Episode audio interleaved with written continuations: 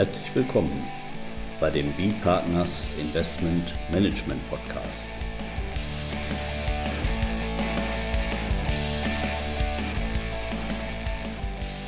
Immer wieder Mittwochs, kurzer Wochenrückblick, was in unserer Beratungspraxis besonders interessant war. Unser Thema heute, ATA 2 und die umgekehrten Hybriden. Mit Friederike Schmidt, Partner bei B-Partners. Und Carsten Bödecker, ebenfalls Partner bei B-Partners. Ja, mit den ATAT-Regeln hatten wir uns ja schon mal im letzten Jahr im Sommer beschäftigt. Aber letzte Woche ist Frau Schmidt auch nochmal mit dem Thema wiedergekommen mit den umgekehrten Hybriden. Also das, was unter Artikel 9a in der Anti-Tax Avoidance Directive geregelt ist. Da sollten wir eben eine Prüfung vornehmen, ob es hier für einen Fonds, Luxemburger Fonds in der Rechtsform der SCSP unter dieser Regelung, ATA 2 Artikel 9a, beziehungsweise dann natürlich hier die Umsetzung im Luxemburger Steuerrecht äh, für den Gesellschafterkreis, den wir da hatten, ob das da Probleme geben könnte. Ja, da werden wir uns nachher nochmal dazu kommen, mit Frau Schmidt, wie man das so in der Praxis prüft. Ich dachte erstmal gucken wir uns vielleicht mal an, diese, diese Regelung, Artikel 9a ATAT, ähm, die eben da diese, diese Umsetzung in den jeweiligen Rechtsordnungen vorsieht, wie die ausgestaltet ist. Und da ist es so, dass eben Artikel 9a, diese umgekehrt hybriden Gestaltung, also erstmal umgekehrt Hybride, das sind also solche Unternehmen, die im Ansässigkeitsstaat der Gesellschaft als steuerlich transparent behandelt werden, aber im Staat der Ansässigkeit der Gesellschafter dieses Unternehmens als intransparent. Also im, im, im Staat, wo wir jetzt die Gesellschaft oder den Fonds haben, im Prinzip steuerlich transparent, eine Personengesellschaft zum Beispiel in Luxemburg.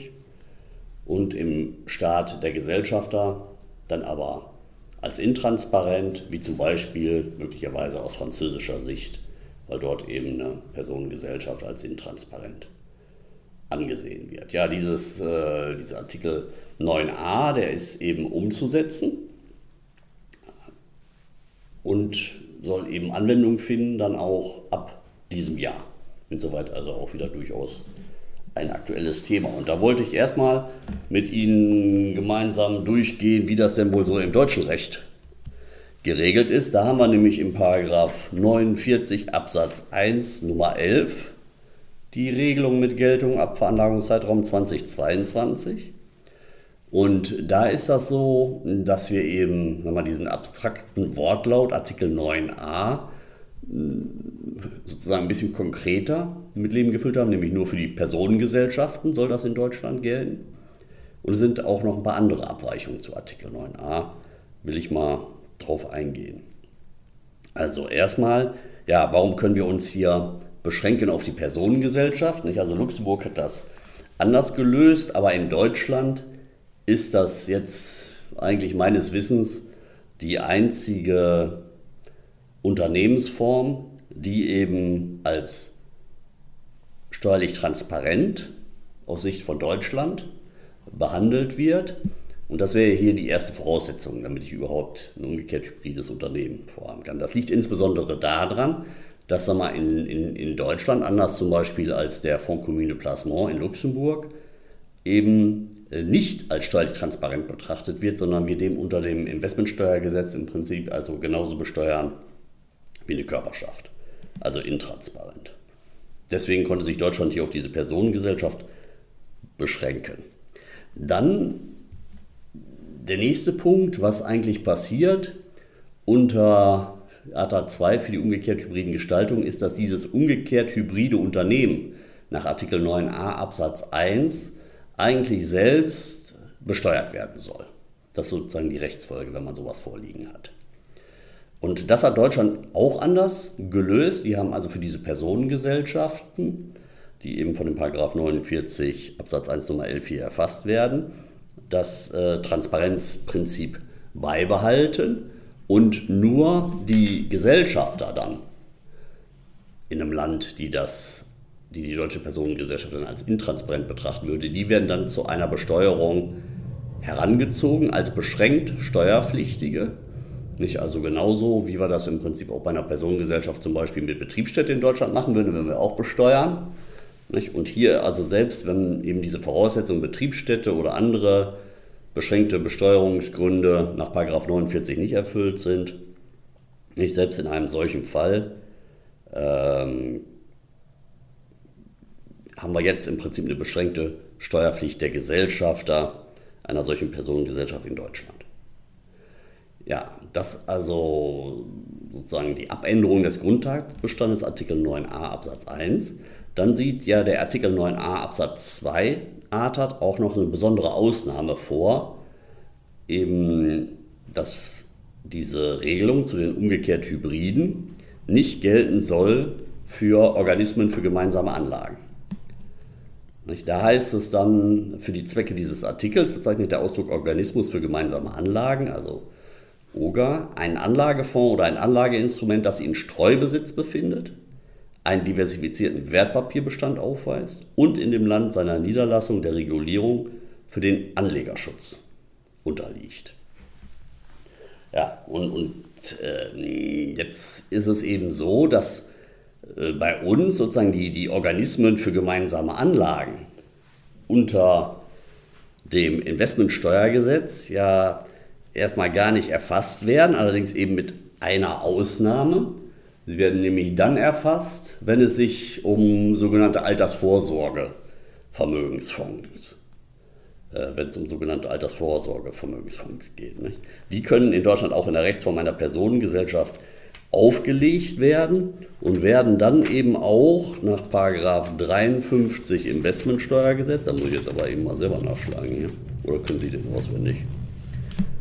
Nein. ja. Blätter auch immer. So, Investmentkommanditgesellschaft, das wäre dann also eine, eine, eine Personengesellschaft und ja, jetzt habe ich ja vorhin gesagt, eigentlich werden die, die Investmentfonds, auch der Spezialinvestmentfonds, ja hm, wie eine Körperschaft besteuert. Aber hier hat Deutschland wahrscheinlich, jetzt würde ich denken, da hier diese, diese Ausnahme da nochmal für die aufgenommen, weil eben äh, hier gibt es ja gewisse Transparenzoptionen. Wie sieht das denn eigentlich aus mit den neuen Regelungen zur Option, die jetzt eben auch in, in Deutschland bestehen, dass man jetzt eben auch ein Check-the-Box-Verfahren sozusagen für Personengesellschaften in Deutschland hat. Ja, das ist ein guter Punkt. Das habe ich mir also auch angeguckt. Und da ist es äh, tatsächlich so, also wenn, äh, sag mal, erfasst werden ja nur umgekehrt Revers, die, die in Deutschland eben äh, transparent besteuert werden. Und da soll es eben so sein, sobald ich diese Option ausübe zur Körperschaftsbesteuerung, dann falle ich eben auch nicht unter diese, unter diese Nummer 11. Ja, ähm, jetzt nochmal zurück. Also wir haben hier diese, diese, diese Ausnahme von den umgekehrt Hybriden im, im deutschen Steuerrecht äh, für diese Altersvorsorge Vermögensfonds. Und diese, diese Ausnahme, die ist zwar sagen wir, auf der einen Seite enger, als sie sich eben nicht auf alle äh, Organismen für die gemeinsame Anlage bezieht, wie es eben der Artikel 9a Absatz 2 eigentlich gestatten würde. Auf der anderen Seite ist aber auch weiter, nicht? weil eben äh, zum Beispiel das Anforderungen in Streubesitz, nicht? Diese, diese Sachen, diese äh, besonderen Anforderungen, die bestehen nicht. nicht. Auch nicht für diese Altersvorsorge, Vermögensfonds, die eben die Voraussetzungen eines Spezialinvestmentfonds erfüllen. Ja, ach so, und, und was eben auch nicht erfasst wird, das ist eben auch nochmal eine wichtige Ausnahme, nicht wenn die äh, Gesellschafter ähm, in dem ausländischen Staat sowieso keiner Besteuerung unterliegen würden, nicht, weil die meinetwegen steuerbefreit sind, nicht, dann äh, denke ich, da, das ist so eine Ausnahme, die hier auch noch statuiert ist, in dem äh, Paragraph 49 Absatz 1 Nummer 11 ähm, Satz 3. Ja, das ist eigentlich das, was ich zur deutschen Regelung sagen wollte. Und, und jetzt äh, können wir vielleicht mal über die ähm, Luxemburger Regelung sprechen. In Luxemburg, da haben wir das Ganze geregelt in dem äh, Paragraphen 168 äh, Kater des äh, Luxemburger Einkommensteuergesetzes. Und ja, der ist äh, wiederum, also im Prinzip also sehr stark angelehnt an den Artikel 9a hat. Nicht? Also anders jetzt als in Deutschland, wo wir diese transparente Besteuerung dann im Prinzip über so eine beschränkte Steuerpflicht der Gesellschafter durchsetzen, hat Luxemburg genauso wie das eben der Artikel 9a Absatz 1 vorsieht, äh, dann eben eingefügt, dass diese, äh, dass der umgekehrt hybride Rechtsunternehmensträger eben selber dann in Luxemburg besteuert werden muss. Das wäre dann eben die, die Rechtsfolge. Dann hat auch allerdings Luxemburg eben auch die Ausnahme des Absatzes 2 mit aufgenommen, ähm, wo eben die Organismen für die gemeinsame Anlage mit rausgenommen werden. Allerdings eben auch nur, wie das eben auch äh, Artikel 9a Absatz 2 vorsieht, sind wir in den Fällen, wo ich eben ähm, eine breite Streuung habe, ein diversifiziertes Wertpapierportfolio habe und im Prinzip der dieses Fondsvehikel einen Anlegerschutz anbietet. Darunter fällt jetzt also nicht jeder, jeder AIF, auch nicht jeder SIF und nicht jeder Reif in Luxemburg, sondern diese Voraussetzungen sind besonders zu prüfen. Und jetzt hatten wir hier, in unserem Fall hatten wir hier diese, diese Luxemburger SCSP, einfach nur mal vielleicht um diese Prüfungsreihenfolge durchzugehen, weil man, man unterfällt dem Artikel 168 KT genau wie dem äh, Artikel ähm, 9a der ATAT-Richtlinie nur dann, wenn man 50% oder mehr hält. Übrigens auch nochmal ein interessanter Unterschied zum, zum, zum deutschen Recht. Da muss ich nämlich mehr als 50% haben. Also wir haben so ein bisschen an unseren äh, Außensteuergesetz da eingebaut. Aber hier in Luxemburg, entsprechend ATAT, reicht es aus äh, eine 50% Beteiligung. Die muss ich erstmal haben. Habe ich keine 50% Beteiligung an diesem Luxemburger Vehikel, nicht? dann muss ich mir um diese Rechtsfolgen der, der umgekehrt Hybriden in Luxemburg keine Gedanken mehr machen. Ja. Das, das war jetzt hier bei uns auch nicht der Fall. Genau, und da geht es dann eigentlich auch, oder da startet die Prüfung dann letztlich auch. Man äh, muss sich erstmal die Anlegerzusammensetzung ansehen ähm, und ähm, insbesondere da dann eben auch die Beteiligungshöhen. Ähm, so, und man kann dann letztlich ja schon vorab äh, ausschließen, ähm, sind die Gesellschafter äh, jeweils zu weniger als 50 Prozent beteiligt, kann zumindest ein Einzelner ähm, die Regelungen der ähm, umgekehrt Hybriden eben nicht auslösen. Das war natürlich auch bei uns der Fall. Das ist ja auch klassisch der Fall bei Fonds. Eine Mehrheitsbeteiligung hält in der Regel keiner. Wir haben hier einen ähm, gestreuten Besitz. Ähm, das war jetzt der Fall eines ähm, geschlossenen Fonds. Da hatten wir eben ähm, verschiedene Beteiligungshöhen und die ja, schwankten äh, eben zwischen Minderheitsbeteiligung von kleinen einstelligen Bereich, 2-3 Prozent, bis eben eine Mehrheitsgesellschafter, der über 30 Prozent hielt. Und, und neben diesem Beherrschungsprinzip, was letztlich einen Gesellschafter auslösen kann, ähm, stellt sich aber gerade dann eben die Frage bei ähm, ähm Personengesellschaften eben auch, kann diese Beherrschung nicht vielleicht auch noch anderweitig ausgelöst werden? Und da sind dann eben auch dem Prinzip der ATAT folgend, so auch umgesetzt in Luxemburg, eben immer dann die Beteiligung verschiedener Gesellschafter zusammenzurechnen, wenn sie im ähm, ja, gemeinschaftlich handeln. Also ja, im Englischen heißt es. Verhalten, im Deutschen. Ne? Genau. Acting together, das ist der, der, der Term im im Englischen und so auch äh, ins Luxemburger Gesetz eingeflossen. Ja, und da gibt es dann für die Fonds allerdings auch wieder eine Ausnahme, die es in Deutschland so nicht gibt. Ja, vielleicht, vielleicht da also einmal nochmal einen Schritt zurück an der Stelle, Frau Schmidt, weil, weil dieses im Prinzip, also der erste Schritt, habe ich verstanden, ich prüfe, habe ich jetzt in dem Fonds einen Anleger, der mindestens 50 Prozent hält. So, das hatten wir nicht. Dann muss ich also, war, war im zweiten Schritt zu prüfen, ob ich jetzt hier die verschiedenen Anleger zusammenfassen kann, weil ich ein abgestimmtes Verhalten habe. So, da, bei diesem abgestimmten Verhalten, da ist dann im Prinzip dieser, dieser weitere Punkt, dass wir hier eine SCSP haben, also eine, eine Personengesellschaft.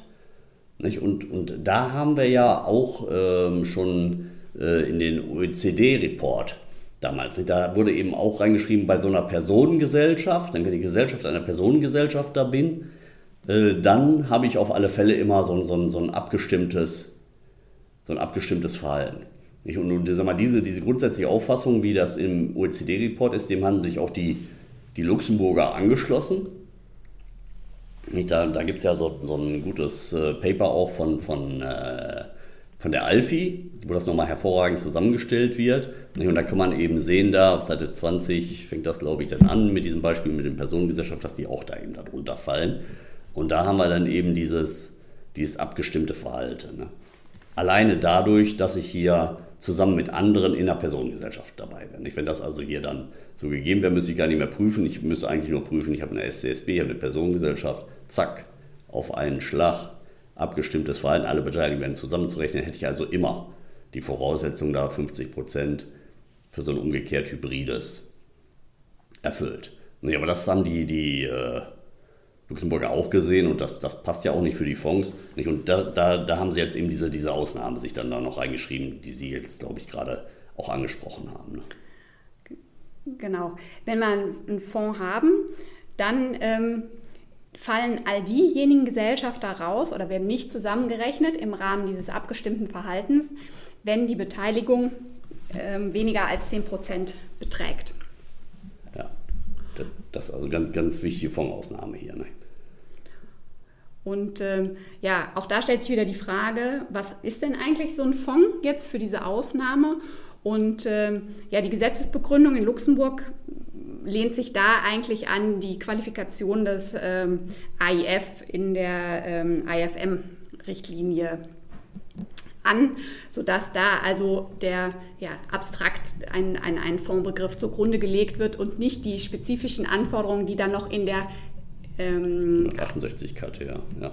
In der, in der Richtlinie, äh, in der ATA 2 eben als Fondsausnahme in Artikel 9 Absatz 2 dann ähm, erforderlich sind. Diese Voraussetzungen müssen hier eigentlich nicht gegeben sein. Also wir brauchen nicht diesen ähm, Streubesitz oder eben auch das äh, Wertpapierportfolio.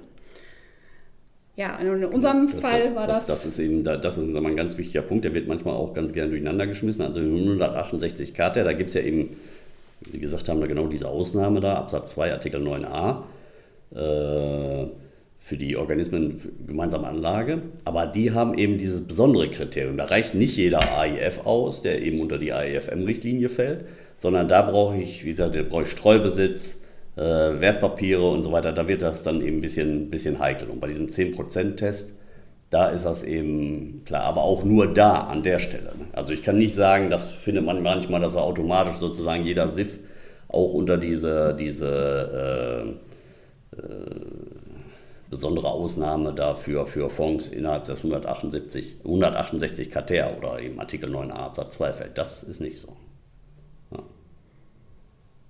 Und das war sozusagen auch unser ja, Escape aus aus dem Test, dass der, die umgekehrte Hybridregelung in Luxemburg da eigentlich nicht einschlägig sein sollte, weil wir hatten nur zwei Gesellschafter, die mehr als 10 Prozent hielten, äh, aggregiert, aber dann immer noch die 50 Prozent Grenze nicht überschritten haben, sodass es letztlich auf die Frage, äh, ob denn diese beiden Gesellschafter die SCSP vielleicht anders behandeln, nämlich intransparent als Luxemburg selbst, gar nicht mehr ankam, weil wir einfach dieses Beherrschungskriterium schon nicht erfüllt haben. Runde Sache, Frau Schmidt. Ja, dann äh, vielleicht am Ende noch der Hinweis, also mit, mit hier ATA 2, das ist immer alles ein bisschen komplex. Nicht? Wir haben das jetzt hier heute ein bisschen vereinfacht dargestellt. Also sollte man jetzt nicht alleine auf Grundlage unseres Podcasts vielleicht zukünftig da so eine Prüfung da vornehmen. Aber mm, ja, das denke ich ist erstmal eigentlich alles, was man dazu zu sagen kann. Und ja, dann würde ich sagen, bedanken wir uns bei unseren Zuhörern und sagen Tschüss, bis zum nächsten Mal. Bis zum nächsten Mal. Schönen Tag allerseits.